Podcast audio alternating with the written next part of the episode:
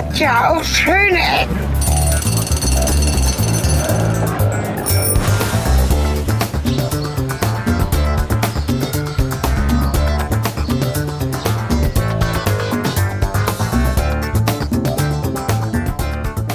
Hallo und willkommen zurück zu einer weiteren Folge Schöne Ecken. Cornelis ist noch immer in der Weltgeschichte unterwegs und ich im heimischen trockenen Büro. Und äh, ja, ich begrüße ihn gleich mal auf der anderen Seite der, naja, von Europa zumindest. Hallo Seite, Cornelis. Hallo Sven, auf der anderen Seite der Donau, glaube ich, ne? Auf der anderen Seite der Donau. Das ist ja auch schon mal was. Aber ich glaube, ich bin faktisch eher auf deiner Seite, nicht im Norden. Äh, ja, gut. Aber egal. Jetzt, jetzt machst du das alles kaputt, was ich hier so schön vorbereitet habe. Wo bist du denn? Ich meine, das kann man im Titel lesen, aber wir müssen das ja für die Dramaturgie einmal schön inszenieren. Ja, Komm. Budapest heißt das, glaube ich. ja. Am Ende Ich glaube auch, ich kann es mir nicht anhören, weil mein iPad diese Audioschnipsel von Wikipedia nicht kann. Das iPad Egal. kann das nicht. Nein, dann muss der VLC für installieren. Oder sagt er zumindest. Das, ist, das liegt wahrscheinlich an meinem Wiki-Client. Das versuche ich jetzt mal selber rauszufinden. Da hast du mich jetzt gereizt. Aber gut. Ich habe einen lustigen Ort gefunden, dem ich auch ein bisschen erzählen möchte. Deswegen können wir auch noch ein bisschen kurz verweilen. Ich habe nämlich als Startpunkt so eine Rotunde gewählt, die der Aufstieg zum ähm, lokalen Berg, der beginnt hier zum Burgpalast. Und ich fand das irgendwie sehr schön. Also man kann es auch hören, es halt halt sehr wundervoll. Und äh, ich fand das ganz mal witzig. Rotunde. Du hast auch 3D wieder mal in diesem Ort ne? und du kannst jetzt genau gucken, wie das da aussieht, wo ich bin. Was, glaube ich, interessant ist, weil ich gleich nochmal wieder einen Berg hochgehe. Wir befinden uns eigentlich auf der Cornelis geht Berge Hochtour. Genau, und äh, das ist heute eben auch keine Ausnahme davon. So. Ja, also eine Rotunde ist laut Wikipedia äh, ein Baukörper mit einem kreisförmigen Grundriss. Ich dachte, sowas nennt man Zylinder. Aber dann stellte ich fest, wenn es sakralen oder profanen Funktionen dient. ja profan Aha. dorthin. Was ist denn profan? Ich, ich wusste nicht, dass man profan erklären muss. Ein Profanbau, in Klammern weltlich, unheilig, christlich, äh, unkirchlich, christlich, Heiligtum. Hä? Fahnum. Achso, vor Fahnum, vor Heiligtum. Ist ein Bauwerk für weltliche Zwecke. Ja, was denn jetzt? Also dann ist es doch ein Zylinder, oder wie? Es ist ein Zylinder, klar. Es ist ein rundes Und Bauwerk, warum nennt man es dann Rotunde? weil es so rund ist und das bestimmt aber lateinisch was heißt wie rundes Bauwerk. Und wahrscheinlich sind beide Begriffe irgendwie richtig. Das eine ist geometrisch, Okay, kommen wir zu was? architektonisch. Ähm, ich habe gerade versucht, Budapest auszusprechen. Das kam natürlich aus meinen AirPods raus und nicht aus dem Handy. Wenn ich jetzt umschalte, bist du auch da drauf und das ist alles blöd. Der Typ hat aber tatsächlich einfach Budapest gesagt. Sehr deutsch. Ich weiß nicht, ob das richtig ist. Okay. Und dann werden wir das auch einfach weiterhin gut, äh, schön deutsch äh, Budapest aussprechen. Wobei ich ja immer schon als Kind dieses Budapest, ich wollte da nie hin, weil man mir in der Schule beigebracht hat, dass Pest was ganz, ganz Schlechtes ist. Das ist interessant. Also Rotunda ist übrigens lateinisch. Die runde Schrift, also Schrift in Klammern, aber auch rundgotisch oder halbgotisch. Also Rotunda und rundgotisch, gotisch ist irgendwie verwandt. Ja. Aber gut, ich laufe mal jetzt ein bisschen weiter nach oben äh, und möchte den Berg besteigen. Dazu verlasse ich diese Rotunda, die quasi den Eingang in diesen Burgbergpark darstellt, wo ich gestern schon ein bisschen unterwegs war. Also einmal noch zum Schluss hier. Sehr schöner Hall, sehr lange, bestimmt drei, vier Sekunden Hallzeit. No. Ich möchte auch gar nicht verlassen. Ich habe dieses salbungsvolle Sprechen. Ich werde automatisch tiefer oder ich glaube nur, dass ich tiefer spreche, weil der Raum das so macht.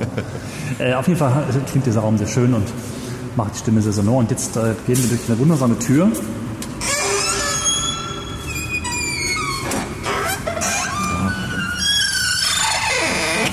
Nach draußen.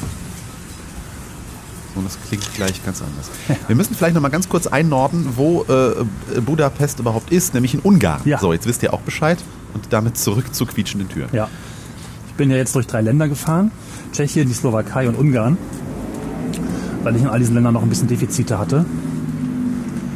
Und mich da ein bisschen umschauen wollte. Wir kommen vielleicht noch gleich ein bisschen näher auf die Rück Rückschau zur Reise, wie das so war.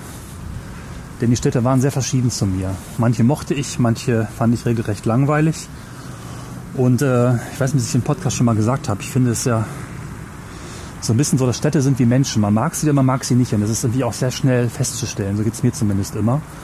Ich habe sehr verschiedene Städte getroffen, die ich teilweise am liebsten sofort wieder von mir gewiesen hätte und andere möchte ich gar nicht wieder verlieren als Freunde. Gut, aber erstmal laufe ich diesen Berg hoch und zwar eine lange, lange Treppe. Wenn du mich auf dem 3D-Dings mal verfolgst, siehst du die vielleicht. Schnaufi. Vielleicht kannst es du lange wieder Fakten einwerfen, während ich... Äh, Fakten einwerfen. Kann ich. ja, mach mal. Bin ich ja immer hervorragend vorbereitet. Äh, ähm, im Moment kurz, ich muss den Wikipedia-Artikel kurz. Äh, ähm, so. Nee, weißt du denn überhaupt, warum Budapest Budapest heißt? Hätte das ich weiß ich sogar als noch, letztes weil ich, gefragt, wenn wir es nicht heute besprochen hätten, weil das gehört ja dazu. Nein, ich weiß es nicht.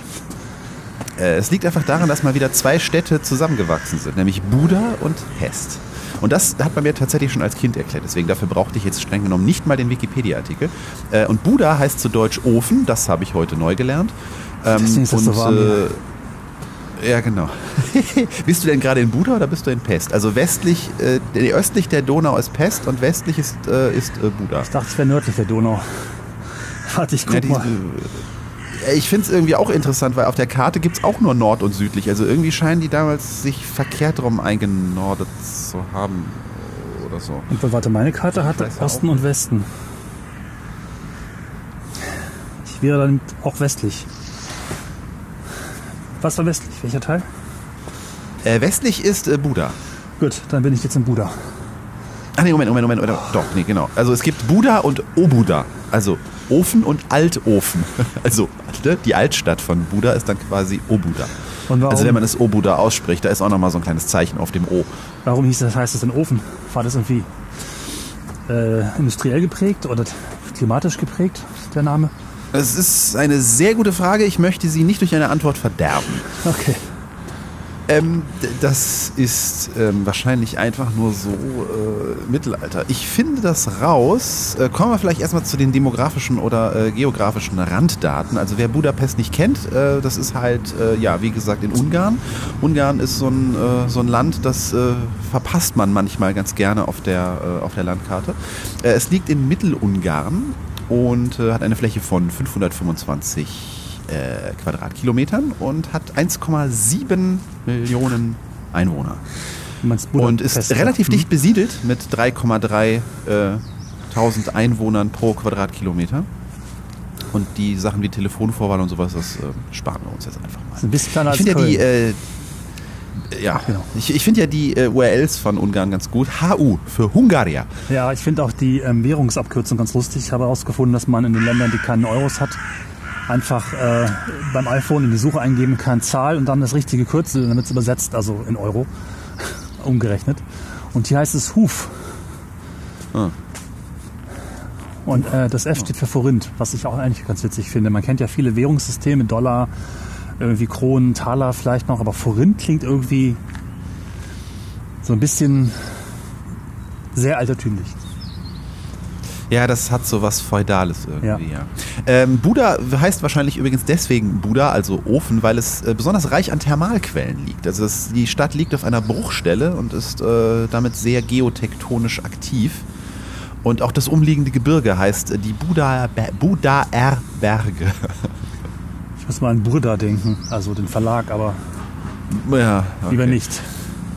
Nee, besser nicht. Und in, ja, wie gesagt, Buda liegt an der wunderschönen Donau und ähm, ja, das ist ja durchaus ein Fluss, der gerade im Mittelalter und äh, so in der feudalen Zeit einige sehr wichtige äh, Handels- und äh, ja, also verkehrstechnisch sehr, sehr wichtig war. Ja. Und auch durchaus sehr prestigeträchtig und ja, einfach sowas wie die A1. Also sowas richtig, was kennt man da? Also so richtig schön ist das so. Okay, also die, ich, ich habe ich gerade die These aufgestellt, dass die Donau die A1 des feudalen Mittelalters war. Äh, man merkt, ich bin noch nicht richtig wach. Äh, es ist 8.23 Uhr am 2. Juni 2019. Meine Stimme ist noch etwas belegt. Vielleicht müssen wir und kurz dann hier fallen mir solche Vergleiche ein. eingrenzen, ein, eingießen, nicht eingrenzen, äh, einfügen, dass vor kurzem ein schlimmer Unfall stattgefunden hat auf der Donau. Also auch da ist sie wie die so. A1. Da sind zwei Schiffe zusammengestoßen, ein Touristenboot, ich glaube sogar zwei Touristenboote. Und das kleinere ist innerhalb von sieben Sekunden oder sowas gesunken. Äh. Ja, es gab leider auch Tote und Vermisste. Und soweit ich weiß, suchen sie immer noch. Ich glaube, 20 Personen wurden vor ein paar Tagen noch vermisst. Also es ist auch mal eine Seite des Tourismus, die man vielleicht oft ausblendet, dass auch Touristenschiffe und andere Verkehrsmittel jetzt auch nicht komplett frei von Risiken sind. Das war letzte Ja, Woche, ich krass, glaube, also. das ist jetzt drei, vier Tage her. Ja. Nee, das habe ich gar nicht mitbekommen. Aber ich äh, habe jetzt auch schon wieder ein paar Tage keine Nachrichten konsumiert, weil so kurz nach der Europawahl 2019 will man das auch eigentlich gar nicht. Ja. Ich stehe übrigens oben auf dem Schlossberg und habe ihn auch gestern ausgesucht, weil es hier keine Autos gibt, oder ganz wenige. Das ist immer das Problem bei Städten, dass sie sich wirklich räudig anhören. Und ich versuche jetzt mehr und mehr darauf zu achten, gerade wenn ich allein unterwegs bin und das ein bisschen vorbereiten kann, dass ich einen Ort finde, der einfach angenehm und schön klingt. Und hier oben, ich bin jetzt so, keine Ahnung, 150, nee, 50 Meter über der Stadt vielleicht, na, vielleicht 100. Man kann den fernen Lärm so ein bisschen hören, das ist auch Sonntagmorgen. Also ich finde die Atmosphäre sehr angenehm und sehr schön. Und hier der Hinweis für euch, wenn ihr es nicht eh schon tut, mit Kopfhörer hören. Diese Folge ist wieder eine virtuell stereoskopierte Folge. Eine ganz besondere Technik, die es nur bei uns zu hören gibt, wo ich zwei Mikrofone links und rechts meines Kopfes dort trage, wo die Ohren sonst sind. Also sind sonst auch, äh, sind jetzt auch da. Aber ihr hört ziemlich genau das, was ich höre. Ja, ich schwelge gerade in der Historie von ähm, Budapest und ist natürlich auch wieder sehr bewegt. Ne? Also die, die Brände haben wir uns ja äh, die erwähnen wir schon gar nicht mehr, aber irgendwie jede Stadt ist halt irgendwann mal abgebrannt. Ähm, und es gab auch hier wieder extrem viele Besetzungen von den Hunden, von den Türken, von den Habsburgern und von keine Ahnung was. Also die Bevölkerung von Budapest war immer sehr gebeutelt, musste immer sehr hohe Steuern zahlen.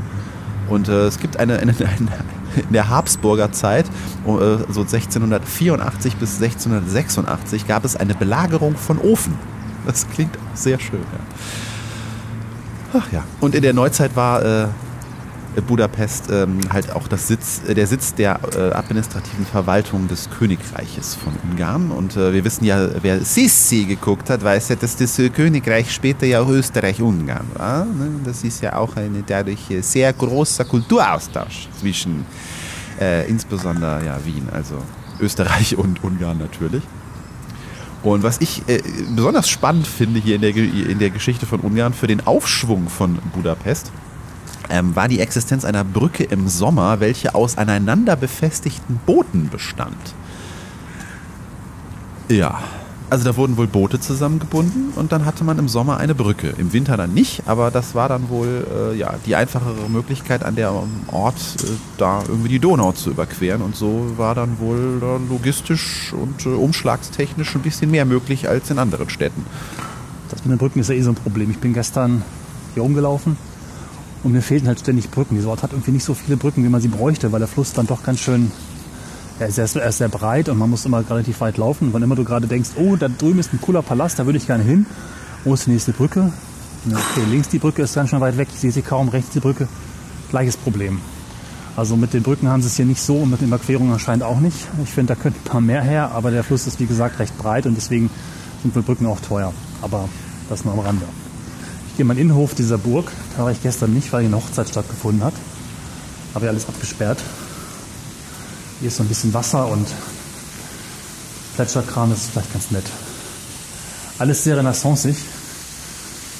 Und ähm, ich bin ja nicht so ein Renaissance-Mensch, muss ich gestehen. Also viele finden das total schön und ich respektiere das auch, ich verstehe das auch, aber irgendwie finde ich es relativ uniform und denke dann immer, aha, Renaissance, mal wieder wieder zwei Häuser Renaissance, mal 20 Häuser, mal vier. Und das war auf dieser Tour sehr prägend. Das hat überall, wo ich war, mich die Renaissance angesprungen hat. Und ich weiß nämlich damit nicht so viel anzufangen, außer festzustellen, okay, es ist wieder Renaissance. Leider nicht so ganz meins. Wie ist es bei dir? Ach äh, ja, es, ich, ich, ich finde diese ganzen Stile oder das auch immer dieser Zeit irgendwie so teilweise ein bisschen schwierig. Ne? Also sowohl jetzt so von gepuderten Perücken und äh, Klamotten und keine Ahnung was. Und die Baustile sind halt, also ich kann die teilweise nicht mal unterscheiden. Also klar, man erkennt so ein bisschen gerade Jugendstil oder irgendwie, ja, Renaissance ist halt noch ein bisschen ver, ver äh, verzierter. Dann gibt's irgendwie noch Barock, der war glaube ich davor und äh, ja, es ist halt sehr polarisierend, ne, aufgrund gerade so. Also ich glaube, im Barock hat man die Häuser noch pink angemalt, das hat man sich dann irgendwie in der Renaissance gespart. Es wurde auch, glaube ich, ein bisschen nüchterner und ging dann, also war quasi so ein bisschen der Vorreiter dann äh, des, des, des äh, hier, wie, wie hieß es? Nicht Brutalismus, sondern Klassizismus, ne? Wenn ich mich recht erinnere. Jetzt schreien wahrscheinlich gerade die äh, Architekturstudenten in unseren Zuhörerschaften auf. Ich bin nicht ganz sicher bei Klassizismus und Neoklassizismus. Aber ich glaube, das ist dann nochmal ein bisschen später. Ob das jetzt hm. klassisch ist oder Wusstest neoklassisch, du, irgendwie ist beides klassisch. Wusstest du, dass wir schon mal ein Millennium hatten? Wie jetzt? Ja, vor 19 Jahren, wieso? Ja, 1896 ähm, hatte die Jahrtausendfeier der Landnahme der Ungarn, dem sogenannten Millennium, ähm, stattgefunden. Und da ist äh, also kurz vorher, also so, äh, 1873 wurde übrigens Buda und Pest zusammengelegt. Und damals gab es eine Millennium-Ausstellung und jetzt, jetzt kommt der Punkt, der für dich interessant ist. Ungarn hat, oder äh, Budapest hatte damit äh, 1896 eben zum Anlass dieser großen Ausstellung wurden zahlreiche Großprojekte beschlossen und auch beendet. Und äh, das war eben dann die erste U-Bahn auf dem europäischen so, Festland. Die muss ich noch fahren. Bin noch Die nicht U-Bahn gefahren fahren. und nicht geschafft. Die älteste U-Bahn Europas. Wow. Dachte mal, die wäre in, äh, in London. Ha. Festland. Deswegen, Festland. Ha. Wahrscheinlich ist wir älter. kurz zurück zu. Äh, ähm, ich muss mir gerade mal den ähm, die Renaissance vor Augen führen. Das ist, immer, das ist immer gar nicht, so, gar nicht so leicht, sich im Internet die Renaissance vor Augen zu führen, weil man weiß nie, wie man sie schreibt. Das weißt du doch über Google. Du schreibst einfach die lautmalerisch irgendwie Renaissance hin mit Z und was weiß ich, ONKS am Ende und dann findet das Google doch schon, oder? Es ist die, äh, ja genau, Bildung über Google Autovervollständigung. Also ich meine, die Renaissance ist ja nicht nur ein Baustil, ne? Also reden wir jetzt von der Renaissance als Ganzes oder? Baustil. Erstmal nur, weil das Bauwerk Äh, ja, hier. ich, Ich hoffe, ich habe es richtig getroffen. Wenn du es gleich rausfindest, dass es in Wirklichkeit irgendwie Neobarock ist oder so, dann, naja, dann sag's lieber nicht. Das ist peinlich für mich. Ja, also ich finde schon, also auch wenn ich jetzt wahrscheinlich äh, da gesteinigt werde, aber äh, ich finde schon, dass man halt im Renaissance-Baustil so ein bisschen schon diesen, diesen Klassizismus, der sich da, der da aufkeimt, irgendwie sieht. Also es ist halt immer so ein, so ein flüssiges Ineinander übergehen. Also es sind schon viele Säulen. Das Ganze wirkt so ein bisschen römisch inspiriert. Also Ja. Aber ich könnte es jetzt, wenn ich davor stehe, könnte ich es niemals auseinanderhalten. Also schon, weil du ja architektonisch ein bisschen mehr bewandert bist als wir beide. Äh, als ich, äh, der, nein, so, du bist von uns beiden der, der am architektonischsten bewandertsten ist. Satzbildung um 8.31 Uhr. Nicht Vielleicht an dieser Stelle nochmal einfügen äh, oder einzufügen. Wir sind ein Podcast, der sich mit dem beschäftigt, was wir sehen und was wir empfinden und was wir auch ganz persönlich und subjektiv empfinden. Da ist es auch gar nicht so spannend, die ganzen Stile immer rumzudeklinieren, wenn wir sagen, okay, ich stehe jetzt vor einem Gebäude, das ist das und das aus der und der Zeit. Wenn wir das jede Folge machen würden, ich glaube, das wäre für euch Hörer und Hörer total langweilig. Deswegen ist eigentlich immer die Idee auch, also, ähm, zu beschreiben, was es für Spannungen gibt, was uns irgendwie komisch vorkommt. Selbst wenn andere Hörerinnen und Hörer Bescheid wissen und wir nicht, das ist halt genau das, was wir empfinden und so erleben Menschen statt. Das vielleicht nochmal so als Disclaimer für möglicherweise neu hinzugekommene Hörerinnen und Hörer. Also, bringen wir das mal kurz in die richtige Reihenfolge. Klassizismus, Historismus. Nee, doch nicht. Weiter geht's nicht. Griechische Architektur, römische Architektur. Mensch, Wikipedia, lass mich doch nicht jetzt im Stich. Was soll das denn hier? Das müssen wir noch mal auf die Kette kriegen. Wahrscheinlich ist Barock und Klassizismus auch irgendwie dann nur Äras und ähm, also, also nein, der, der, nein, ja genau und äh, der Barock und äh, Renaissance und sowas sind dann konkrete Baustile oder sowas. Wer uns da aufklären kann, gerne in die Kommentare. Ansonsten, äh, ja, Ich finde es sehr gut, dass ich ich äh, das dir gerade eine große Abhandlung darüber mache, dass Stile, Stile nicht so wichtig sind. Du machst einfach gnadenlos weiter. Natürlich. Aber das ist okay. Ich bin jetzt, glaube ich, ganz oben. Und zwar an der Zahnradseilbahn Endstelle, die ich diesmal nicht genommen habe. Bin jetzt Fuß hochgegangen und es war auch nicht so weit. Ja, das ist ganz cool. Von hier aus sehe ich die, die alte Brücke mit dem, ja, sie ist eben alt, hat große gemauerte Bögen, die sind auch wieder etwas äh, wahrscheinlich äh, klassisch oder neoklassisch. Und äh, direkt davor die Zahnradbahn. Ich mache da mal ein Foto. Auch das für unsere Hörerinnen und Hörer, die neu sind. Wenn ihr dieses Geräusch hört, gibt es ein Foto im Podcast. Mit Podcatchern auf iOS-Geräten klappt das sehr gut. Ansonsten müssen wir euch leider bitten, nachzuschauen auf unserer Website. So, ich könnte es jetzt tatsächlich einmal kurz in die richtige Reihenfolge. Dann los, dann mach. Ich habe es gefunden. Also wir haben den Palladia, Pa- Palladianismus 1620. Dann kommt die gregorianische Architektur, Frühklassizismus, Revolutionsarchitektur 1750, 1840 Neugotik, 1850 Neorenaissance, 1880 viktorianisch, 1870 Neuromantik. Das ist irgendwie auch, also es überschneidet sich halt stellenweise ein bisschen. Ne? Also es geht jetzt nicht so klar ineinander über, deswegen sind die Jahreszahlen teilweise ein bisschen. Ne? Äh, 1880 bis 1920er Jahre Neobarock, dann kommt der Neoklassizismus ab 1880 bis 1950. Also ich sagte ja, der Klassizismus ist auf jeden Fall nach dem Ganzen. Dann kommt Neo-Tudor, äh, Elektizismus. Eklektizismus? Eklektizismus, der sagt mir gar nichts. ich, noch nicht, oder? Dann kommt der Heimatstil bis 1915. Und dann beenden wir diesen Ich glaube, wir lassen das mal einfach, weil wir haben oft genug bewiesen, dass Genau. wir, glaube ich, nicht so stilsicher sind und es auch nicht sein wollen und auch nicht behaupten sollten, dass wir es sind, wenn wir es vorlesen. Ja. Hier oben übrigens ist, ähm, ich fand diesen Burgberg so toll, weil ich habe gestern so ein bisschen geguckt nach einem Ort, wo ich eben gut mit dir eine Aufnahme machen kann.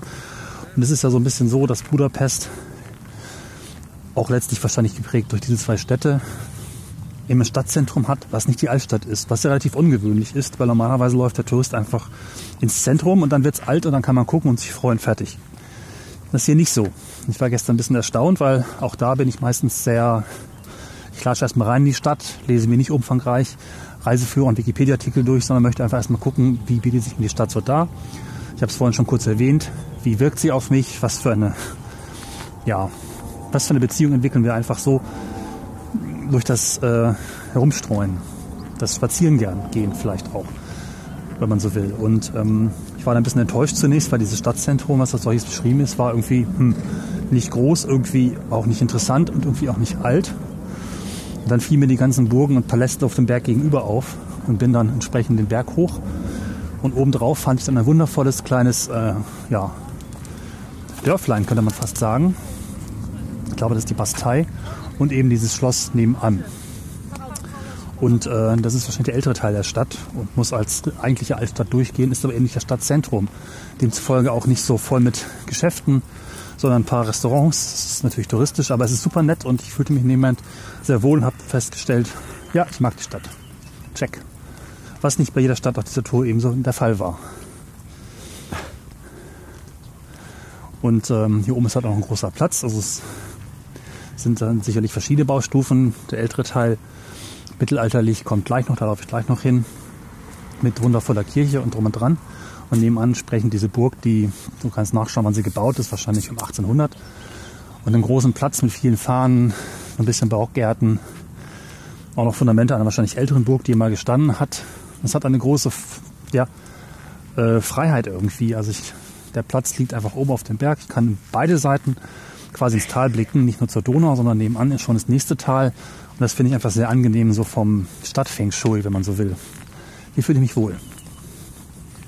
Also wenn ich das richtig sehe, ist die Burg ausgebaut worden. Also das Ganze ist halt ein ziemlich ähm, ja, wildes Konstrukt aus diversen Äras. Und ähm, hier steht während der Regentschaft 1458 bis 1490 von König Matthias Corvinus ähm, ist die spätmittelalterliche Königsburg zu einem prächtigen Renaissance-Schloss ausgebaut worden.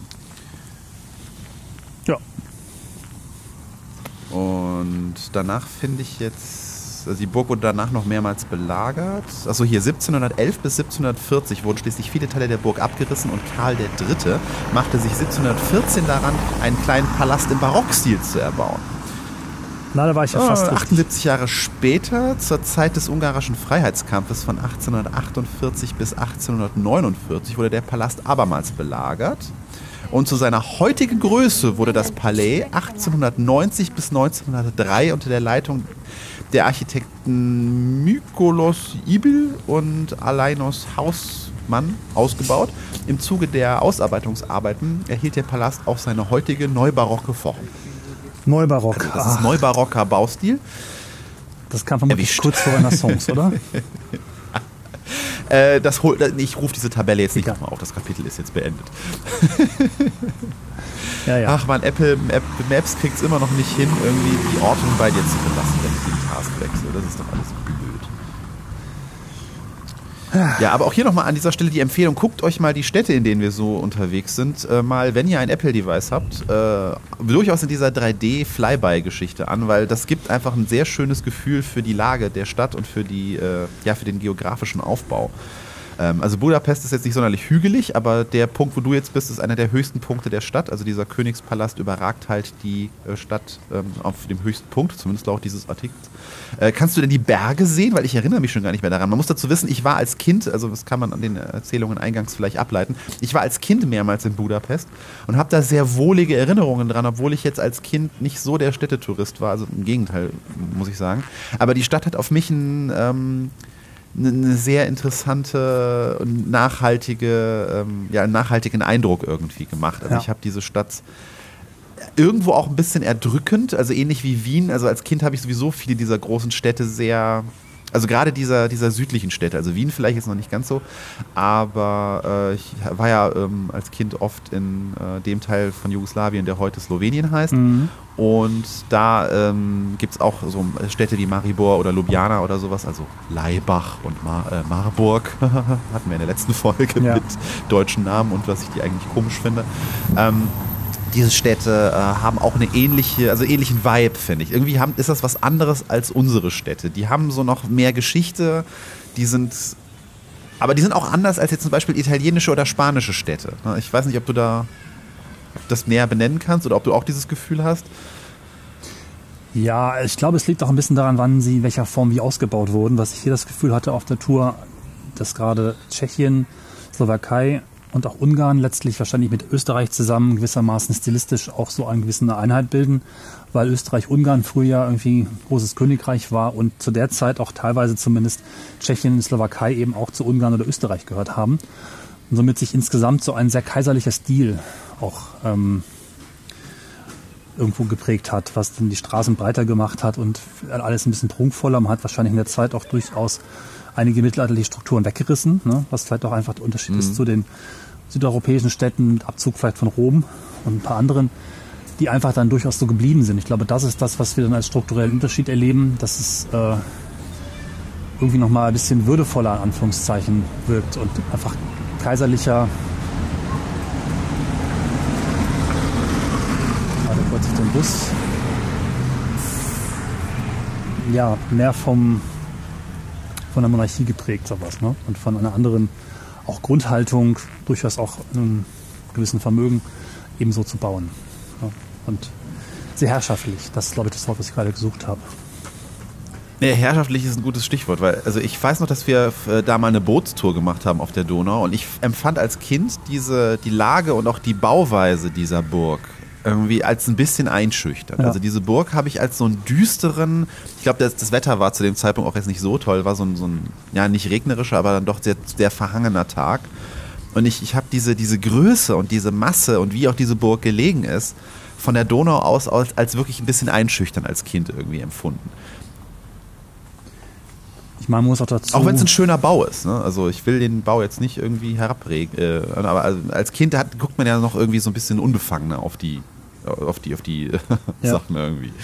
Man muss auch ein bisschen im Blick behalten, dass die Städte jetzt Ungarn, Jugoslawien früher einfach nicht so schön saniert waren, weil einfach das Geld gefehlt hat. Das hat sie sehr viel grauer gemacht. Das ist auch eine Erinnerung, die ich als Kind hatte, weil wir in Leipzig waren. Wir waren in anderen DDR-Städten und ich war 19- 1989 tatsächlich schon mal in Budapest für einen Tag, vor genau 30 Jahren. Äh, du erinnerst dich an die Geschichte mit der Kassette ne? und dem Bus, 18 Stunden die gleiche Kassette. Und das war die Fahrt an Okay. den Plattensee und einen Tag waren wir entsprechend auch hier in Budapest.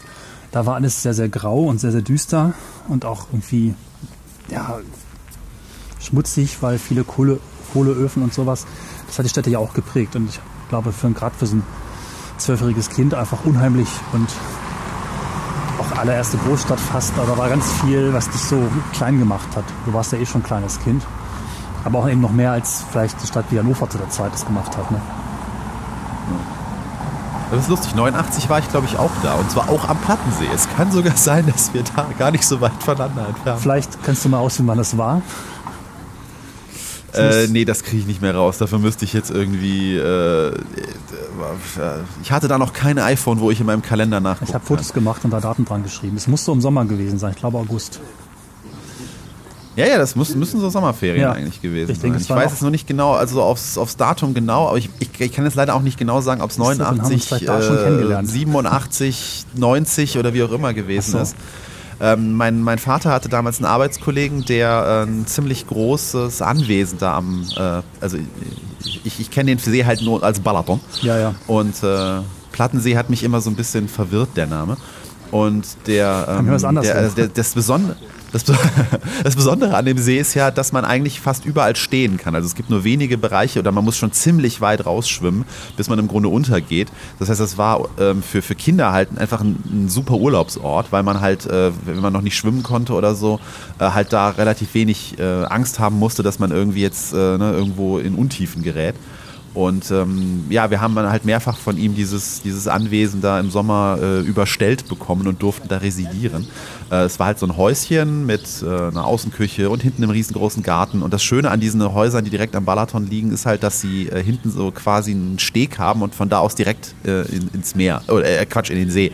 Das heißt, man konnte wirklich morgens hinten aus dem Haus raus diesen langen Garten lang rennen und einfach so Arschbombe, zack, bumm, war man halt im Balaton drin. Und das Wasser war halt im Sommer auch wirklich sehr angenehm warm, dadurch, dass der See halt so seicht ist. Und das waren echt sehr, sehr schöne Urlaube. Und ja, natürlich haben wir dann besagten Kollegen auch in äh, Budapest, wo er halt wohnte, auch ein paar Mal besucht. Und deswegen habe ich eigentlich an diese Region und diese ganze Konstellation aus Plattensee, Balaton und Budapest halt sehr, sehr angenehme und wohlige Erinnerungen. Das ist interessant. Ich überlege gerade, was wir gemacht haben. Wir haben nicht gebadet. Wir waren in Budapest. Wir waren einmal auf der anderen Seite und haben gegessen. Da enden meine Erinnerungen. Wir waren in einem großen Hotel und in meiner Erinnerung waren wir, wenn überhaupt, fast nur in diesem Hotel. Ich weiß nicht genau. Vielleicht war es auch doch nicht im August. Na gut, Ja, es ist lustig. Du warst ja drei Jahre älter. Äh, Ich war ja, äh, also 89 war ich halt gerade mal acht Jahre alt. Das heißt, äh, da sind natürlich meine kindlichen Erinnerungen auch noch ein bisschen fragmentierter. Und ich erinnere mich aber trotzdem noch, also im Wesentlichen haben wir da auch wirklich gebadet. Wir sind ab und zu mal, glaube ich, mit gemieteten Fahrrädern rumgefahren. Wir sind äh, zu Fuß zu einem Restaurant gelatscht, was irgendwo in den Bergen auf einer, einer anderen Seite einer Bahnstrecke, die ungesichert war, waren. Das haben wir irgendwann entdeckt. Da gab es sehr lecker Suppe mit Eieinlage. du, hast gerade Sinnlose Details. du hast gerade gesagt, dass du, obwohl du einige Jahre jünger warst, trotzdem mehr Erinnerungen hast als ich. Danke. Ach so, okay. Macht ja gut, äh, äh, aber sie sind halt sehr fragmentiert irgendwie. Also mehr, an mehr erinnere ich mich jetzt auch nicht. Also vielleicht noch an irgendeine ähm, Spritzpistole. Also damals waren so, so Wasserspritzpistolen in, die man im Grunde, also die keinen Tank im wesentlichen Sinne hatten, sondern man zog die einfach nur wie so eine lange Spritze auf. Ja. Und die waren natürlich gerade an dem See, waren die total der Hit. Gut, ich würde dich mal bitten, kurz zu schauen, wo ich gerade bin, weil es ist sehr interessant. Ja. Ähm, hier steht nämlich eine große Kirche, frisch saniert. Also das ist immer dieser etwas seltsame Look, wenn durch einmal Sandstrahlen das Ding so sauber und geleckt aussieht, wie es vermutlich niemals ausgesehen hat in, der, in seiner eigentlichen Hochzeit oder Bauzeit, weil die Sandstrahler gibt es erst seit kurzem und in der Phase des Baus hat man entsprechend so langsam gebaut, dass immer Teile der Kirche schon voller Patina waren. Also sehr sauber, sehr neu mit einem wundervollen bunten Dach und einfach, also sieht aus, als wäre sie ganz frisch hier hingestellt worden vor fünf Jahren. Das ist krass. Hast du die im 3D? Wie heißt die Kirche denn? Ähm, Kirche? Große Kirche? Große Kirche auf dem Berg? Große frisch sanierte Kirche auf dem Okay. Berg? Ich gucke kurz nach. Das ist die Matthiaskirche. Die. Matthiaskirche, gut, haben wir das auch. Ja. weil du hast mir eingangs, das wissen die Zuhörerinnen und Zuhörer ja nicht, nur so ein paar Eckpunkte reingereicht und ich musste gerade sortieren, ob das vielleicht schon das ist, was noch kommt. Aber nein, das ist Ja. es nicht. Ja, schön. Also wenn man sie beschreiben möchte, es, ist, ähm, es, es könnte fast ein Dom sein, nur dass einer der beiden Türme halt so verkümmert ist und nur äh, einer der beiden Türme halt wirklich ausgebaut ist. Also das ist schon so bewusst gemacht. Das ist jetzt nicht so, dass das irgendwie, ne? Aber es ist halt ein Kirchenschiff mit zwei Seitenschiffen, ähm, großer zentraler Eingang mit so einem runden Kirchenfenster. Und äh, auf der rechten Seite steht dann halt der Turm und der Turm ist achteckig und äh, ja weiß und hat ja eine also einen ähnlichen Kirchturm im Grunde oder eine ähnliche Spitze wie der Kölner Dom. Das heißt, er hat keine Schindeln oben drauf, sondern ist halt weiß und geht zu so einer, äh, ja, zu einer relativ spitzen Spitze. Ja. Hat so byzantinischen Stil ein bisschen, ne? Ja. Hast du das Dach auch schon da drauf? Dieses wundervolle, fast schon pixelartige, also pixelartige Dach mit Farben in Ich kann nur nicht erkennen, ob diese. Dreiecksschindeln riesengroße Schindeln sind, die dann im Grunde fast, also zwei wären so breit wie ein Auto, oder ob das mehrere kleine Nee, die Schindeln sind ganz sind. klein, also eher so vier Stück ergeben eine Handfläche ungefähr. Deswegen Pixelart. Ah, okay. Das ist alles draufgepixelt, sehr schön. Das gibt es auch im Osten Ich habe es in Polen ein paar Mal gesehen, öfter, und ich finde das ziemlich cool, weil sehr bunt, sehr interessant und dann eben auch individuelles Muster pro Kirche. Kann man auch aus der Luft gut erkennen, wenn man mal das braucht. Das ist ganz cool. Und ähm, was auch ganz schick ist, dass diese Kirche eben oben auf dem Berg liegt und umgeben ist mit so einem, ja, wie nennt man das jetzt wieder? So eine Art von Burgmauer oder Verteidigungsmauer, aber natürlich fake, weil einfach nur aus Schönheit gebaut. Mit so Fensterchen zum Durchgucken und einem Türmchen, so ein bisschen Disney-artig. Also es wirkt sehr wie Disneyland, sehr künstlich, sehr fake, aber gleichzeitig auch ganz hübsch. Also was man offensichtlich dann auch vielleicht wieder am 19. Jahrhundert gebaut hat, um dem Ort noch ein bisschen mehr Anmut zu geben. Das äh, schließt halt diese, dieses Plateau nach unten hin, nach außen hin ab. Und ich bin jetzt mal in so einen Rundgang Also reingegangen und mache ein paar Fotos, dass ihr euch das vorstellen könnt. Wie siehst du es von oben? Also, also auch hier wieder extrem viele Wandlungen im Laufe der Zeit. Also es gab an der Stelle mal eine romanische Basilika und dann eine gotische Hallenkirche und ja, die heutige, der heutige Name Matthiaskirche geht auf den König Matthias Corvinius. Wir hatten ihn eben schon mal zurück. Und äh, ja, wurde, soweit ich das erkennen kann, also ist Teil des UNESCO-Weltkulturerbes. Wieder mal, ja, sehr gut. Und da fanden auch ein paar Krönungszeremonien statt, unter anderem von Franz Josef I. und Karl IV. Deswegen ist sie auch als Krönungskirche bekannt. Und es geht hier wirklich nicht so ganz heraus hervor.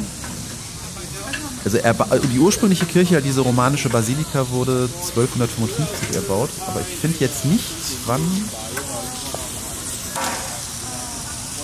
Ach doch, da. Äh, ah, 1470 wurde sie zu dem heutigen Bauwerk erweitert. Ja. Und hast du was zu den Strukturen darum? Dieses, ja, die eigentliche Bastei wahrscheinlich heißt es, ne? Also da ist der Malteserorden auf jeden Fall ansässig. Mm, lecker. Ja, Und es gibt noch die Gara-Kapelle und die sogenannten Bela-Säle. Ich laufe mal ein bisschen weiter. Was ganz furchtbar ist hier oben, dass man offensichtlich in den 70er, 80ern hier ein großes Hotel daneben gestellt hat. Das dürftest du auch sehen können. Das ist jetzt ein Marriott geworden. Ähm, Ja. Also Immer gut.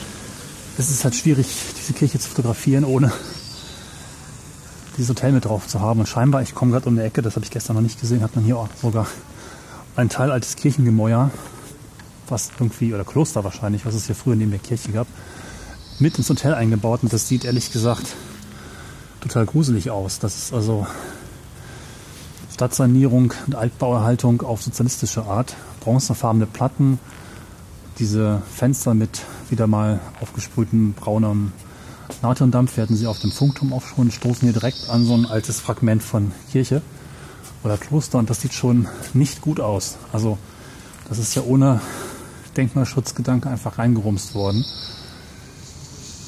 Äh, ja, Vor allem, wenn man sich das von oben anguckt, macht das fast, also macht das relativ wenig Sinn irgendwie, weil man erkennt im Grunde, wenn man sich eine Luftaufnahme anguckt, erkennt man, dass die ganze, ähm, also ne, es ist- quasi ein bisschen am Hang Ja. und die Platte, die äh, bautechnisch dann geschaffen wurde, auf der die Kirche steht, die ist halt nochmal von so Türmen und einer Mauer oder einem Rundgang, Ja, also das fast das, so, so eine Art meinte, ne? Kreuzgang irgendwie, genau, Ja. äh, eingefasst und der ist auf der rechten Seite, wenn man sich die Kirche von hinten anguckt, äh, ist, das, ist diese Mauer ein bisschen länger. Und da ragt halt besagtes Hotel Ja. wirklich wie so ein Fremdkörper rein und scheint diese Kirche so zur Seite zu schubsen. Das sieht echt komisch aus. ah, ich darf hier nicht hin. So, ja, Darfst da nicht hin. anscheinend nicht. Ach, da war ein Schild. Das Hast du wieder gesehen. versucht, Sorry, irgendwo dich Sorry. einzu... Hey. Sorry. Aha. Man war halt nicht so glücklich, dass ich das Schild nicht gesehen habe. Kommt vor. Ist das eine Veranstaltung oder generell nicht? Äh, ich glaube, es war ein Bitte hier nicht hingehen, Bereich nie überwacht. Es war nur ein Innenhof, also es gibt eigentlich keinen Grund, da jetzt unbedingt abzusperren. Vielleicht, weil man ins Hotel reingucken kann. Ja, ich gehe mal weiter. Ja, also Altstadtsanierung und Denkmalschutz wurde dann zeitweilig eben doch nicht so ernst genommen. Ja, vor allem dieses Hotel sieht auch ein bisschen komisch aus, weil wenn man das mal dreht, auf der Rückseite gibt es einen Turm und das ist auch nochmal in so eine andere Häuserreihe irgendwie reingeflanscht. Also an der Straße, Genau, das ist da, wo ich. der, der Hess Andrasta, heißt die Straße bei mir, oder Tarnok Utka. Ich glaube, das ist der Teil, wo ich gerade war, aber von hinten. Also das eingeflanschte dürfte Teil dieses Klosters sein. Vielleicht existiert das eh wiederum in Teilen auch noch. Man hat auf jeden Fall dieses Hotel mit einem Fake-Turm, der irgendwie diese klassische Bauweise mit Türmchen und anderen mittelalterlichen Elementen aufgreifen soll. Direkt irgendwie. Ja, der, der, der sieht aber so aus, als wenn das Fundament tatsächlich historisch wäre und sie obendrauf nur einen moderneren Turm ja, das, das kann hätten. sein, weil das war genau der Übergang zum alten Teil. Mal sagen wir mal so, gekonnt Weil ist ich das nicht. glaube, ich kann es nicht genau sehen, aber hier wirkt es so, als wenn auch neben dem Turm, also rechts davon, ähm, auf, dem, auf diesem weißen Gebäude mit den kleinen Fenstern noch ein Stück historische Fassade so halb Ja. oben drauf Ich bin steht. gerade mal nach vorne gegangen, es ist tatsächlich so. Die vordere Seite ist vom Turm zumindest historisch und das Hotel selber behauptet von vorne auch historisch zu sein. Was jetzt genau Nachbau ist, was jetzt hier noch erhalten ist, zumal dann nach dem Hotel und Turm wieder dieser Plattenbau sich fortsetzt, also im 70er-Jahre-Design. Äh, ich weiß nicht, ob es Hotel ist oder noch Kaufhaus, also es ist eine ganz krude Mischung, die man sich ehrlich gesagt auch schämen muss. Ja, es ist, eine, eine recht unangenehme Verbindung, muss ich sagen. Das ist wieder so ein Ausdruck der davon-. Ja, wir hatten das ein paar Mal im Podcast. Bauen ist halt letztlich doch in vielen Teilen für die Ewigkeit. Sagen wir mindestens für 50 bis 100 Jahre, weil auch wenn das garantiert niemand mehr so mal haben möchte, wie das hier steht und mit Sicherheit nicht mehr so bauen würde, einfach wegreißen ist eben auch nicht, weil teures Hotel und Besitztum und klar, warum ähm, auch nicht. Und äh, es ist aber auch so gebaut, dass da keinerlei Chance besteht, das in irgendeiner Form anzugleichen an die Umgebung. Man müsste es halt wirklich wegreißen und das passiert vielleicht irgendwann mal, aber nicht auf absehbarer Zeit, wie es aussieht. Ja, und bauen ist eben auch immer, du hältst, stellst da irgendwas für 50, 100 oder viel mehr Jahre hin, ist das halt auch so. Und wenn derzeit kein Empfinden für Erhaltung von alten Bauwerken vorhanden war, tja, dann bleibt das eben auch so. Und das finde ich halt irgendwie schmerzhaft, noch tragisch. Man könnte es auch als ja, Zeugnisse ihrer jeweiligen Zeit und Epoche sehen, aber es tut mir trotzdem weh. Weil jetzt kommen wir wieder in einen sehr schönen, klassischen, barocken äh, Stil von früher Mix-Bereich mit Pflasterstraßen und kleinen Häuschen, Bimmelnder Kirche, ne? also die eigentliche Fischerbastei. Ach, schade. Auf der Karte ist das Hotel übrigens ein Hilton. Ja, habe ich das nicht gesagt? Ich weiß nicht, hast du, glaube ich, Marriott gesagt okay. oder so? Naja, die, Bin mir jetzt aber auch nicht mehr das ganz nimmt sicher. sich nicht viel, würde ich sagen. Nee, nicht wirklich. Ja. Ich wollte nur mal gerade rausfinden, ob ich da irgendeinen Hinweis finde, warum das so passiert ist, wie es passiert ist. So, Es gibt auf jeden Fall 30% off gerade. und das heißt, was kostet dann Zimmer? Oh, das, ich, kann, ich kann nicht zwei Dinge Ach so. gleichzeitig recherchieren. Ja, heißt ja nicht viel bei Hotels, weil der Normalpreis wird außer bei Messen, glaube ich, selten genommen. Aber meistens ist der Normalpreis auch doppelt so hoch wie der, nein, der ausgeschlagene Standardpreis doppelt so hoch wie der durchschnittliche tatsächliche Preis. Und das ist das, was sie eigentlich haben wollen. Dann wirkt es halt schön billig. Also gerade Luxushotels. Ja, Zimmer kostet eigentlich 500 Euro, wir geben es ihnen für 300. Toll. Also das Hotel wurde 1976 auch von einem äh, Architekten Bela Pinter äh, umgebaut und wurde auf den Grundmauern zweier historischer Gebäude errichtet. Der Ja. nördliche Flügel steht auf den Bauresten des Klosters zum Heiligen Nikolaus und äh, die Wand des Südflügels bildet die ehemalige Außenwand des Jesuitenkollegs aus dem 18. Jahrhundert. Okay. Dann ist es tatsächlich Und historisch. äh, das ist eben der rekonstruierte Nikolausturm, von dem wir eben gesprochen haben. Ich glaube, gleich beginnt der Gottesdienst. Es ist Sonntagmorgen, erst 9 Uhr. Die Glocken machen penetrantes Glockendienst, äh, nicht Glockendienst, Gottesdienst, äh, Hinweis, Notification Gedöns, ne? Also ich finde ja die Idee, so historische Gebäude quasi mit einzubinden, gar nicht so schlecht, aber dann sollte man das besser zitieren oder besser ergänzen als mit so großen braunen Glasfronten. Also wer jetzt so geschlossene Glasfronten vor Augen hat, es sind so längliche Schlitze, die dann wieder von so ja äh, brutalistischem Betonzeugs unterbrochen werden. Also es ist wirklich nicht sonderlich hübsch und auch irgendwie keinerlei Bezug. Also. Schwierig. Ja, ich glaube, die große Kunst ist einfach sowas wie ähm, Geschosshöhen, Fenstergrößen, bestimmte Formen. Es darf halt nicht irgendwie voluminöser wirken und nicht irgendwie weiter nach vorn springen oder gefühlt höher sein. Wenn man es schafft, das irgendwie so einzupassen, dass es vom Baukörper her das irgendwie fortführt, so. Auch wenn die Materialien anders sein können, sollten doch zumindest die Farben passen oder irgendwie die Idee an signifikanten Punkten fortgeführt werden. Hier ist es im Prinzip einfach nur, es ist auch beige.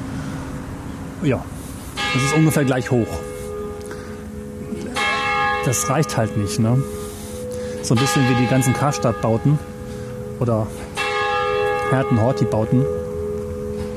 Horten-Herti-Bauten in Deutschland, die zwar auch ungefähr noch an das, die Stelle passen, wo sie gebaut sind, aber dann gleich die falsche Farbe haben, keine Fenster haben, irgendwie sehr voluminös herkommen und in keiner Weise irgendwie das zitieren, was da vorher gestanden hat. Auch sowas wie Breiten von Häusern. Wenn du irgendwie drei kleine Häuser hast, dann kommt ein großes Karstadt oder Hotel und dann wieder drei kleine Häuser. Dann fragt sich das Auge auch, warum ist da jetzt dieses Raster durchbrochen? Das müsste doch eigentlich auch kleinteilig sein. Und das ist auch das, was in vielen ähm, Altstädten versucht wird dass man eben zumindest diesem großen modernen Baukörper versucht, eine Struktur zu geben, als wären es einzelne Gebäude. Das klappt mal besser, mal weniger gut. Ja, und hier, wie gesagt, einfach nur so ein Trumm, massiv hingestellt. Ja, aber jetzt erzähl uns doch mal, du warst ja jetzt schon eine Nacht in Budapest. Ja. Äh, wie ist denn so das, das, wie kann man denn da essen? Wie ist denn da so das Nachtleben oder die, die, die Abendgestaltung? Also was, wie hat sich das dir präsentiert? Wie war dann das Wetter gestern? Ich meine, in Deutschland war es gestern so der erste richtig heiße Tag des Jahres. Wir hatten hier teilweise 30 Grad. Wie war es denn in Budapest? Ja, du stellst mich immer gleich, also diese Folge scheint heute das Ziel zu haben, mich ein bisschen bloßzustellen. Nachtleben. ich ich, ich kenne dich doch. Du gehst doch abends zumindest irgendwo was futtern, oder, oder nicht? Du bist doch abends zumindest irgendwo was futtern gegangen, oder nicht? Ja, ich war indisch essen. Na toll. Nee, ich bin, Gut, nächstes Thema. Ich bin tatsächlich oft nicht so ein Nachtleben-Mensch und das liegt halt daran, dass ich tatsächlich fast jeden Tag 20 bis 25 Kilometer zu Fuß unterwegs bin und dann irgendwann auch gegen 7, 8 ins Bett falle und denke mir, okay, jetzt reicht es auch wirklich. Ich muss jetzt nicht mehr groß irgendwie in Bars ja, abhängen oder tanzen Moment. oder so. Aber wir beide haben ja auch eine andere Definition von Nachtleben, ja. wie es jetzt irgendwie äh, 18-jährige ähm, äh, ne, Disco-Gänger haben.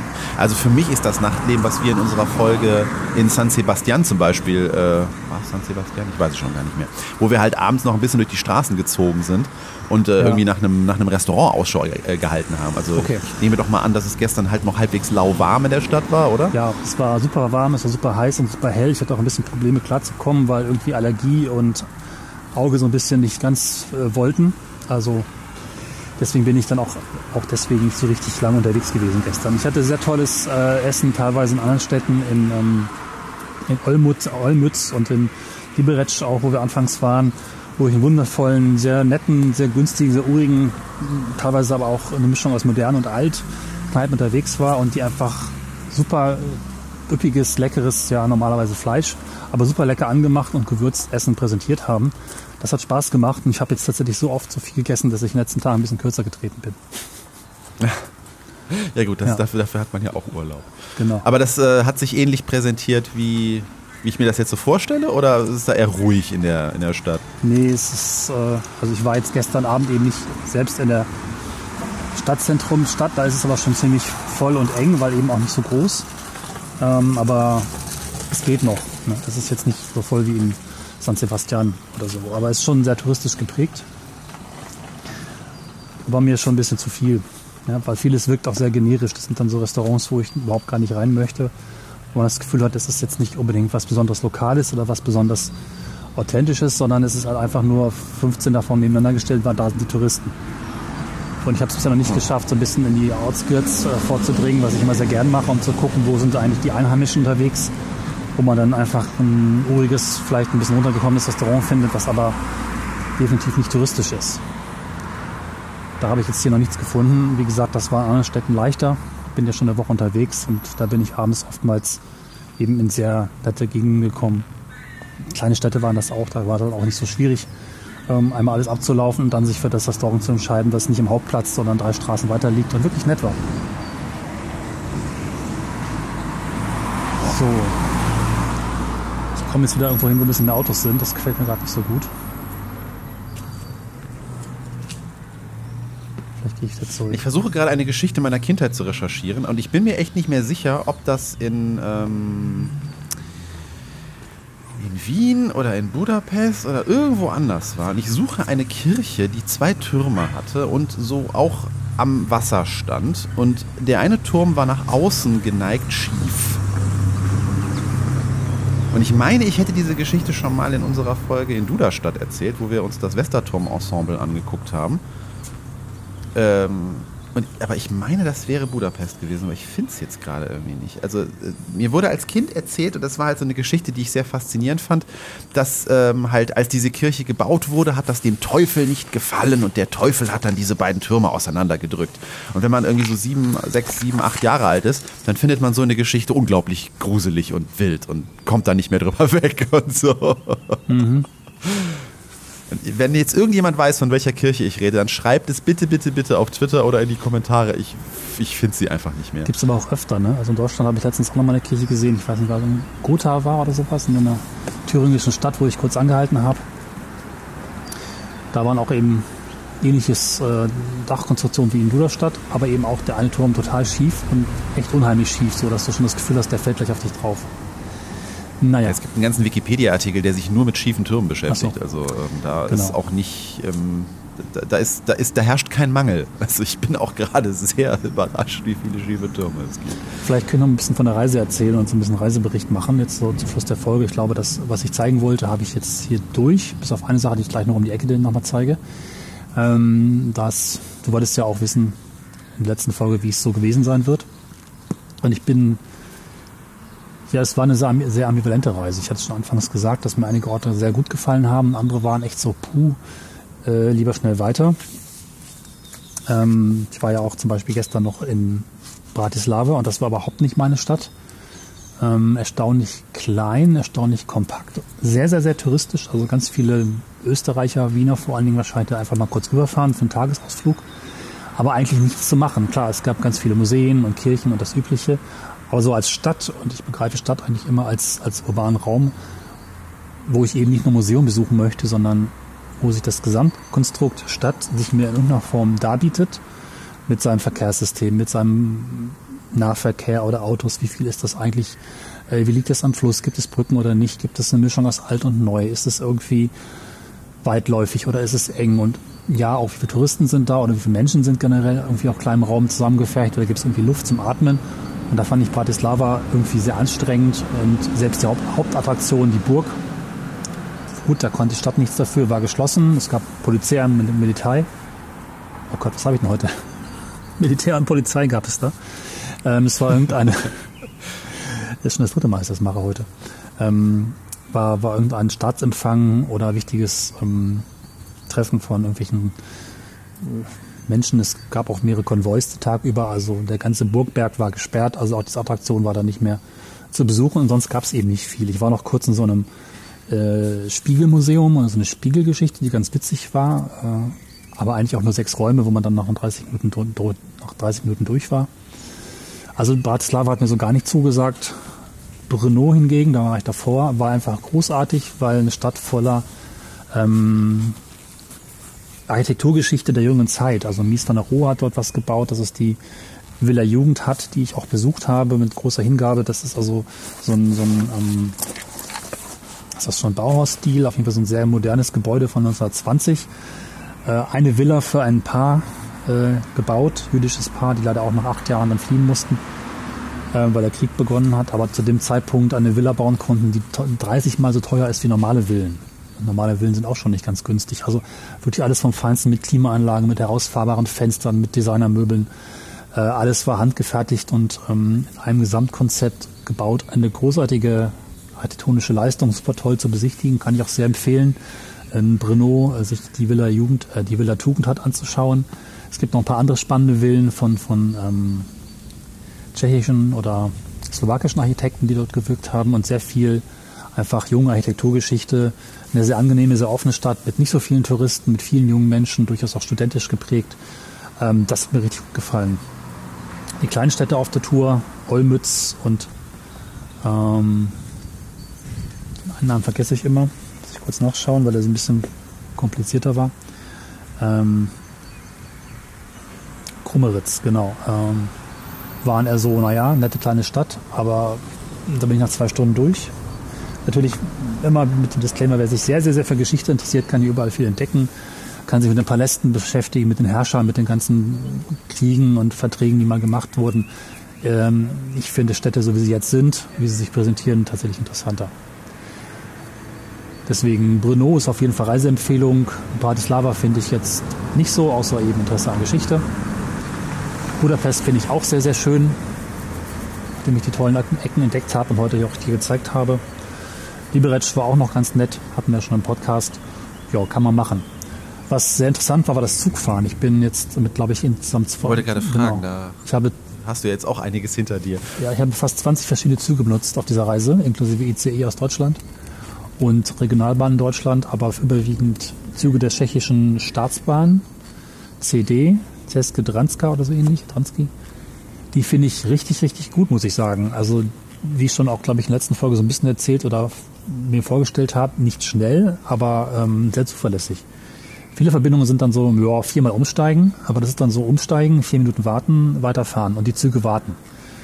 Die meisten Bahnhöfe sind halt so klein, dass alles mit Sichtkontakt passiert. Also die Schaffnerin oder Schaffner des wartenden Zuges guckt halt, da kommt noch ein Zug an, da sind noch Leute, aha, alles klar, die winken dann auch, ruhig bleiben, wir kümmern uns. Das ist alles sehr, ähm, fühlt sich wirklich menschlich ineinandergreifend an, das System. Es ist halt nicht so nach Fahrplan oder nach Situation gebaut, sondern es ist alles so ein bisschen mit Augenmaß. Und das fand ich sehr angenehm.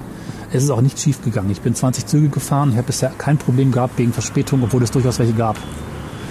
Die äh, App der tschechischen Bahn ist richtig gut, also quasi ein Gegenentwurf zum Navigator der Deutschen Bahn, weil sie sehr interessante Informationen aufbereitet und sehr viele Interaktionsparadigmen bietet, wie ich Alternativverbindungen rausfinden kann, ähm, wie Echtzeitdaten geladen werden. Ähm, es gibt auch eine Push-Nachricht, wenn du einen Zug quasi ein Ticket gekauft hast. Achtung, Ihr Zug hat sich gerade eine Verspätung eingefahren. Achtung, die Verspätung ist gerade wieder weg. Also eine ähm, sehr dynamische Informationsschiene, die da über Push-Nachrichten gefahren wird. Das ist richtig gut, muss ich sagen. Das hat richtig Spaß gemacht und ist auch nicht, auch nicht teuer. Ich habe jetzt insgesamt, glaube ich, 30 Euro bezahlt für Züge in Tschechien und bin da 300, 400 Kilometer gefahren. Was die Züge sind. Wie kaufst du die Fahrkarten? Ja, also ich habe die Ob, jetzt. äh, kann man die per App kaufen? Ja, ich habe die alle per App gekauft. Oh, cool. In Polen habe ich es noch so gehabt, dass ich viel zum Schalter gegangen bin, dass sie, glaube ich, auch gehen würde. Aber manch kleiner Bahnhof hat eben gerade keinen Schalter mehr. Die App ist aber einfach sehr gut. Man kann die Karten vernünftig auf der Webseite kaufen oder in der App. Verbindung raussuchen, Kreditkarte eingeben. Irgendwie habe ich einen Account noch erstellt vorher in Deutschland. Das ist alles ohne größere Reibereien oder Probleme machbar. Und auch sehr gut Und es übersetzt. sind auch da aber ganz klare Verbindungskarten, die du da kaufst. Nee. Also es sind keine irgendwie, ich komme heute von nach, sondern es ist wirklich eine bestimmte Nee, Verbindung. nee, nee, auch. gerade nicht. Das ist alles frei. Außer du kaufst Ah, eine ja. Reservierung. Es gibt gelegentlich mal Schnellzüge, man dann sich entscheiden kann, ob mit, Verbind mit, mit, ähm, mit Bindung oder ohne, aber es ist preislich relativ egal. Es macht, glaube ich, 10% Unterschied, nicht mehr. Und es ist sowieso eigentlich sehr günstig. Also letztlich ist das äh, prägende Maß bei einem Ticket nur die Entfernung und nicht die Geschwindigkeit. Und wie lange ist das dann gültig? 24 Stunden oder? Nee, länger, glaube ich. Das habe ich jetzt nicht so verfolgt. Ich meine, ich bin ja. Ja. jetzt nicht so der Bahnfahrer, wenn ich mich recht erinnere, haben wir doch in Deutschland hauptsächlich konkrete Verbindungen, für die man äh, Tickets kaufen kann, oder? Nicht ganz. Also es kommt halt darauf an, ob du einfach so losfährst und günstig fahren willst, dann hast du meistens Zugbindung mit Sparpreisen. Wenn du ein Flex-Ticket kaufst, das ist dann wesentlich teurer, nicht 10%, sondern wahrscheinlich das Doppelte. Oftmals, dann ähm, kannst du, glaube ich, sogar innerhalb von vier Wochen jeden Zug nehmen mit dieser Verbindung. Ähm, Wenn du eine Bahncard 50 hast, kannst du tatsächlich, glaube ich, durchweg Flex-Tickets kaufen. Bahncard 50 Ermäßigung heißt, glaube ich, dass du keine Zugbindung mehr hast. Auf jeden Fall gibt es da auch Möglichkeiten, sowohl günstig als ungebunden zu fahren. Eventuell ist dann nochmals die BIN noch ein bisschen billiger. Man merkt aber schon, es gibt irgendwie drei der vier Varianten mit Bahncard, ohne Bindung und nicht Bindung und die Preise gehen halt sehr stark hoch und runter. In Tschechien, also es gebe hier auch noch eine 50% Ermäßigungskarte, aber selbst die Grundpreise sind wirklich sehr in Ordnung. Also man spricht von 5 Euro für 100 Kilometer. Klar, das Preisniveau ist ein anderes. Äh, 60 Prozent von Deutschland, aber auch 10 Euro für 100 Kilometer wären jetzt nicht unbedingt teuer. Also ich finde das Ja, sehr angemessen. Also das ist auch eine, eine Art und Weise, den Zug natürlich attraktiv Genau. zu machen. Ich finde das einfach total anstrengend als Gelegenheitszugfahrer, der aber manchmal halt, also wirklich so alle zwei Jahre mal wirklich auf eine Zugverbindung angewiesen ist und dann eben die Preise für, für eine spezielle Verbindung sind in Deutschland teilweise schon, wenn man sie Ja. für zwei Personen ausrechnet gegenüber dem Auto, wahnsinnig unattraktiv. Und wenn ich jetzt von diesen Flex-Dingern da höre, die du gerade erwähnt hast, dann müsste ich ja nochmal das, also teilweise, wenn es nur 50 Prozent sind, die ich draufzahle, ist es einfach keine Option. Genau. Und es ist auch die Zeitkomponente. Also wann buche ich eigentlich bei der Deutschen Bahn? Kannst du spontan eigentlich kaum günstig fahren. Ich bin hier nur spontan gefahren. Ich habe immer einen Abend vorher das Ticket gekauft, teilweise auch nur am Tag vorher oder teilweise eine Stunde vorher. Und ähm, hatte dadurch keinen großen Preisnachteil gefühlt. Also man wird ja auch nicht irgendwie dazu getrieben, möglichst früh zu buchen, so Fluggesellschaftenmäßig, wie nennt sich das? Ich habe es vor kurzem gelesen, irgendwie Yield Management, also dass du da auch Kontingente hast, die irgendwie dann günstiger werden und teurer und nach Nachfrage gesteuert werden und so ein Quatsch. Das scheint ja alles nicht der Fall zu sein und es ist eben auch sehr gut aufbereitet. Die App ist übersetzt in Englisch und Deutsch und ein paar andere Sprachen, glaube ich sogar. Das ist alles sehr nachvollziehbar und richtig gut. Ähm, ich habe dann oft gedacht, ich hätte gern diese App in Deutschland. Und das habe ich bisher selten gedacht, weil sie einfach sehr, sehr, sehr durchdacht ist und äh, ja, einfach auch schön. Also ähnlich wie man das Londoner U-Bahn-System gerne in Deutschland hätte, hätte man gerne diese App Genau. auch. Ja, warum kriegen wir das nicht hin? Ich verstehe es einfach nicht. Ich verstehe es einfach nicht. Ich habe äh, noch eine lustige Geschichte. Ich habe bei einer Buchung was falsch gemacht, weil ich anscheinend, ähm, es gibt so ein paar Y-Stellen in der App, wo man sich entscheiden muss, wollen Sie das oder das? Und da wird man irgendwann gefragt, wollen Sie nur Fahrscheine oder auch, nee, wollen Sie nur eine Reservierung oder auch Fahrscheine? Und ich habe das immer gelesen als, wollen Sie nur Fahrscheine oder auch eine Reservierung? Und habe mich da irgendwie falsch durchgeklickt und es ist halt problemlos möglich. Und du wirst auch nicht stark darauf hingewiesen, Tickets zu kaufen, die nur eine Reservierung sind, ohne Fahrschein was eigentlich ein bisschen sinnfrei ist. Ähm, außer man biegt ganz bewusst in diese Richtung ab. Und ich saß dann in so einem Schnellzug und der Schaffner meinte, oh nee, äh, Sie haben noch gar kein Ticket. Wobei das aber auch nicht schlimm ist. Du wirst halt immer kontrolliert eigentlich. Ich glaube, einmal ist es nicht passiert vor diesen 20 Zügen. Das heißt, äh, du musst halt auch nicht Menschen bestrafen, die versuchen, ohne Ticket durchzukommen. Das ist kein Thema. Dann sagst du einfach, äh, ich habe kein Ticket, ja, ich kaufe jetzt eins, Kreditkarte, fertig. Ist dann auch nicht teurer oder so, oder vielleicht ein ganz bisschen, aber dann waren es vielleicht zwei Euro. Lustig dabei war aber, Weil durch die Häufigkeit der, Kontroll der, Kontro der Kontrollierungen, meine Güte, äh, eh quasi gewährleistet ist, dass da kein Schwarzfahrer durchkommt. genau, wenn du fast Und deswegen muss man sie auch nicht mit horrenden Strafsummen Richtig. abtun, weil man davon ausgeht, sie haben schon fünfmal mindestens ohne, äh, also unbescholten schwarz gefahren. Genau. Ah, okay, ja. Und wenn du genug Personal hast, dass du Geht auch auf. immer durchkommst und auch immer kaufen kannst, dann ist das Thema eigentlich gegessen. Was sich am Ende wie rechnet, wahrscheinlich, wenn BWLer drauf gucken, ist das deutsche System günstiger, ein paar Prozentpunkte, weil du ganz viel Personal sparen kannst und mit den Strafgebühren und so weiter und bla bla bla. Ich weiß auch nicht. Ja, aber das sollte kein Geschäft Nein. Also wenn ich, wenn ich, ich wirklich fahre so wenig Bahn und bisher jedes Mal in den letzten fünf Jahren, wenn ich Bahn gefahren äh, bin, äh, sind mindestens, es war mindestens ein Fahrkartenautomat vollständig nicht betriebsbereit. Also Ja. weil er abgestürzt war, weil er sonst irgendwas hatte, einfach vollständig defekt oder wie auch immer. Und das darf einfach nicht Das ist sein. übrigens interessant, weil Automaten sind hier, glaube ich, gar nicht so verbreitet. Man hat im Prinzip eine Stufe übersprungen und dann gleich digitalisiert und gesagt, wir setzen darauf, dass entweder Tickets am Schalter gekauft werden, das geht aber nicht überall, oder per App und online. Was fast jeder hinbekommt und wir machen die Apps so leicht, dass das mit wenigen Ausnahmen die ältere Dame, die dann vielleicht trotzdem am Schalter kauft, gut, aber die macht es wahrscheinlich auch nicht so spontan, dann auch hinkommt. Und es ist am Ende wahrscheinlich auch günstiger mittlerweile auf die Apps zu setzen als auf Automaten, wenn man die gut macht die Leute daran zu gewöhnen, eben Apps zu verwenden oder die Webseite zu verwenden. Das ist alles eigentlich ganz schön. Äh, Das Ende lustige Aber dann muss es ja streng genommen eine Ära gegeben haben, wo es ein bisschen anstrengend war, da zu fahren. Ich- Weil vor den Apps, wenn es dann nur die Schalter gab, Ja, das ist, glaube ich, das polnische System, weil die haben an jedem Bahnhof einen Schalter, egal wie klein. Das gab es wahrscheinlich vorher, genau. Was aber nicht so unangenehm ist, weil mit Menschen zu sprechen, das geht schon noch. Und da waren sie auch relativ fix, äh, fix und effizient. Also es hat auch keine Schaltergeschichte, wo man dann eine halbe Stunde warten muss, sondern hingehen, fünf Minuten, Ticket kaufen, fertig. Das geht im Zweifel auch spontan. Ähm, noch das Ende der Geschichte, das ganz lustig war, weil ich hatte dann zwar eine Reservierung gekauft, was ich nicht wusste, aber kein Ticket. Und als ich dann ein Ticket auch gekauft hatte, wollte ich herausfinden, ich hätte jetzt noch eine Reservierung, wo denn die wäre. Und dann hat man mir mit Händen und Füßen, weil niemand gut Englisch sprach, klar gemacht, nee, nee, ist alles perfekt. Also alles super perfekt. So, wie, aber ich sitze doch jetzt auf einem fremden Platz. Nein, nein, nein, ist alles perfekt, alles gut. Und dann habe ich immer verstanden, ich saß zufällig auf meinem Platz, den ich reserviert habe. Also äh, Schön. genau, deswegen war es halt noch komischer, weil der Schaffner halt dachte, ja, der hat nur eine Reservierung gekauft und sitzt auch genau auf dem Platz, aber hat kein Ticket. Was ist denn das für einer? Während ich dachte, ich habe keine Reservierung und ein Ticket und saß auf irgendeinem Platz, den ich mir zufällig gesucht hatte. Ja, Ach so. Ich hatte eben das so verstanden, dass du, dass du eine Reservierung wolltest und äh, deswegen Nee, nee. auch den Platz durchaus bewusst eingenommen hattest. Nee, okay, ich hätte vielleicht Ticket mit Reservierung gewollt, aber nicht Reservierung ohne Ticket. Und ach, das äh, Hast du Lotto gespielt am selben Tag? ja, habe ich sogar. Okay. Hat aber nichts gebracht. So, und jetzt, äh, ich weiß, du musst gleich weiter. Ich habe noch ganz zum Schluss einen Schmankerl angesteuert. Wenn du jetzt mal schaust, wo ich gerade bin, und ich weiß nicht, ob man es von oben wirklich sehen kann. Ich bin gestern am Gebäude lang gekommen und ich konnte bisher nicht rausfinden, wer das gebaut hat, warum das hier steht und warum das so aussieht, wie es aussieht. Total abgefahren. Eigentlich das Spannendste, was ich auf der ganzen Reise gefunden habe. Auch wieder das äh, Gefühl von Überraschung. Ich biege um ein Eck und sehe dann das. Es ist ein es hat was von Gaudí und Hundertwasser, aber nicht so bunt. Eine Art von Hutzelbau mit äh, Steinselementen, äh, die so sehr organisch wirken, als ob man das aus dem Felsen rausgehauen hätte. Ich weiß, siehst du es gerade von oben? Ich sehe dich im tiefsten Innenhof eines langweiligen Plattenbaus. Oh. Schade. Ach Moment, ist das dieses äh, organisch runde Ding da? Oh ja, okay, auf der anderen Seite. Jetzt habe ich's. Okay, ja. Genau. Das ist ja witzig. Das sieht von oben aus wie. Kann, kann ich gar nicht beschreiben. Als hätte man irgendwie einen, ja, so eine Art Basilika als Haus, als Wohnhaus gebaut und dann da noch ein bisschen mehr die Ecken abgeschliffen. Ja. Und das, Ist das Holz? es hat alles. Es hat äh, die Fenster und die äh, vorspringenden Balkone sind so aus Holz.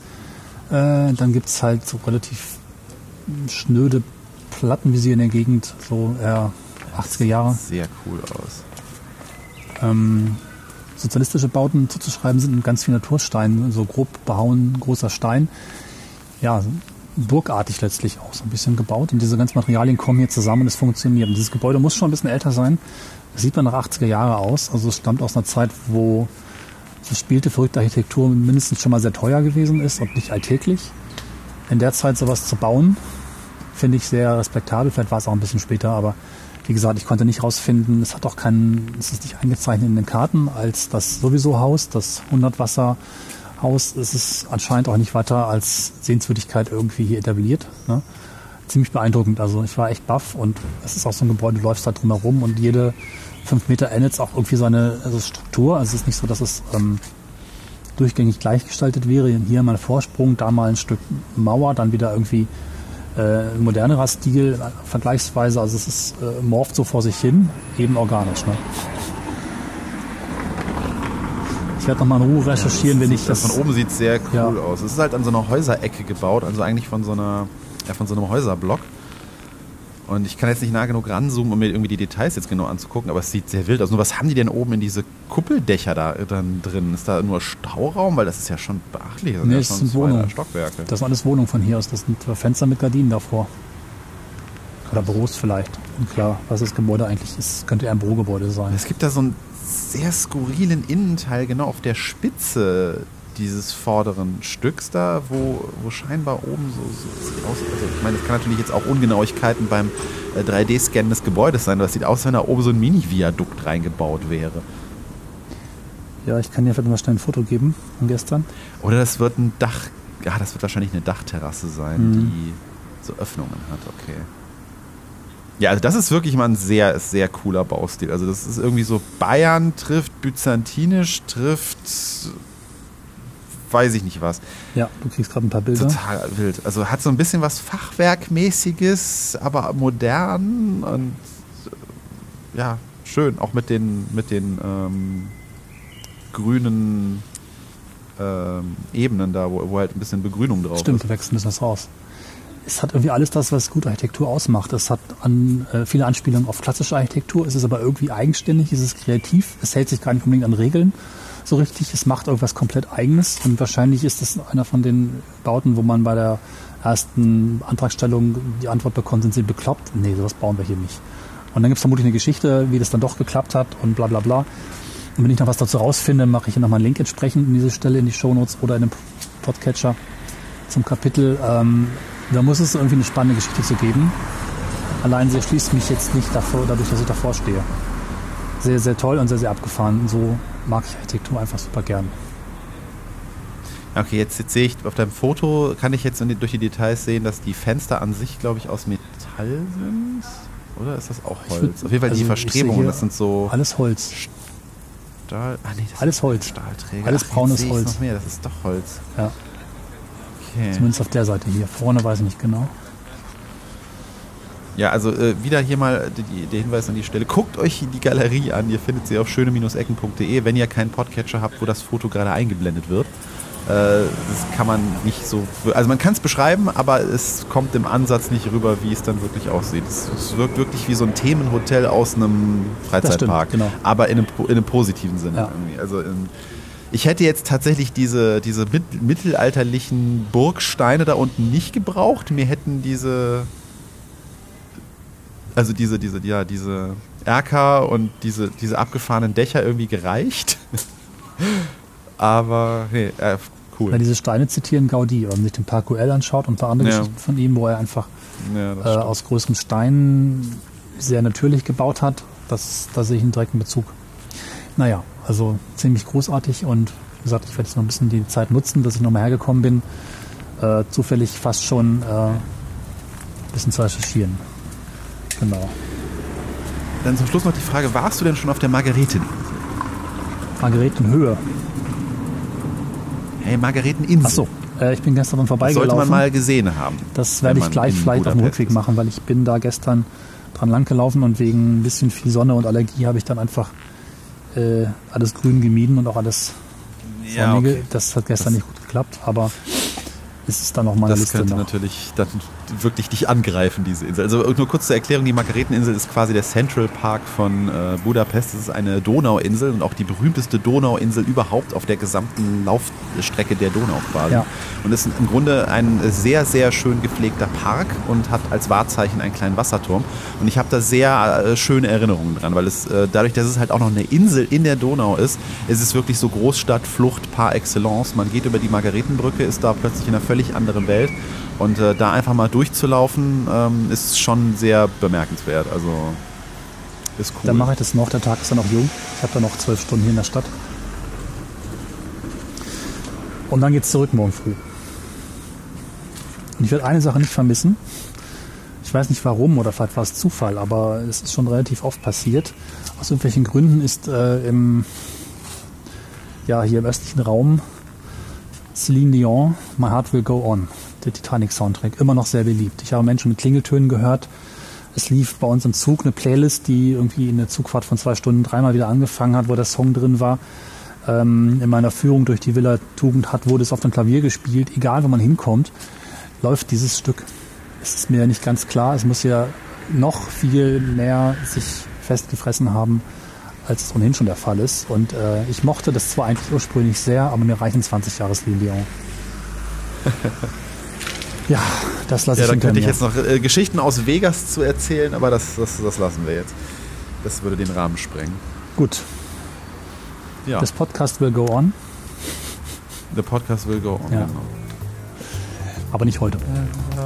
Ne, nicht, nicht mitgeben, nicht die GEMA-Trigger, nicht die GEMA-Trigger. Ja, äh, dann äh, in diesem Sinne danke für diese Rückbesinnung auf Budapest. Ich hatte viele schöne Kindheitserinnerungen beim Überfliegen der Stadt. Und äh, dann stürz dich mal ins Nachtleben. Ja. Alles klar. Danke fürs Zuhören. Bleibt dabei. Bis zum nächsten Bis Mal. dann und tschüss. Ciao.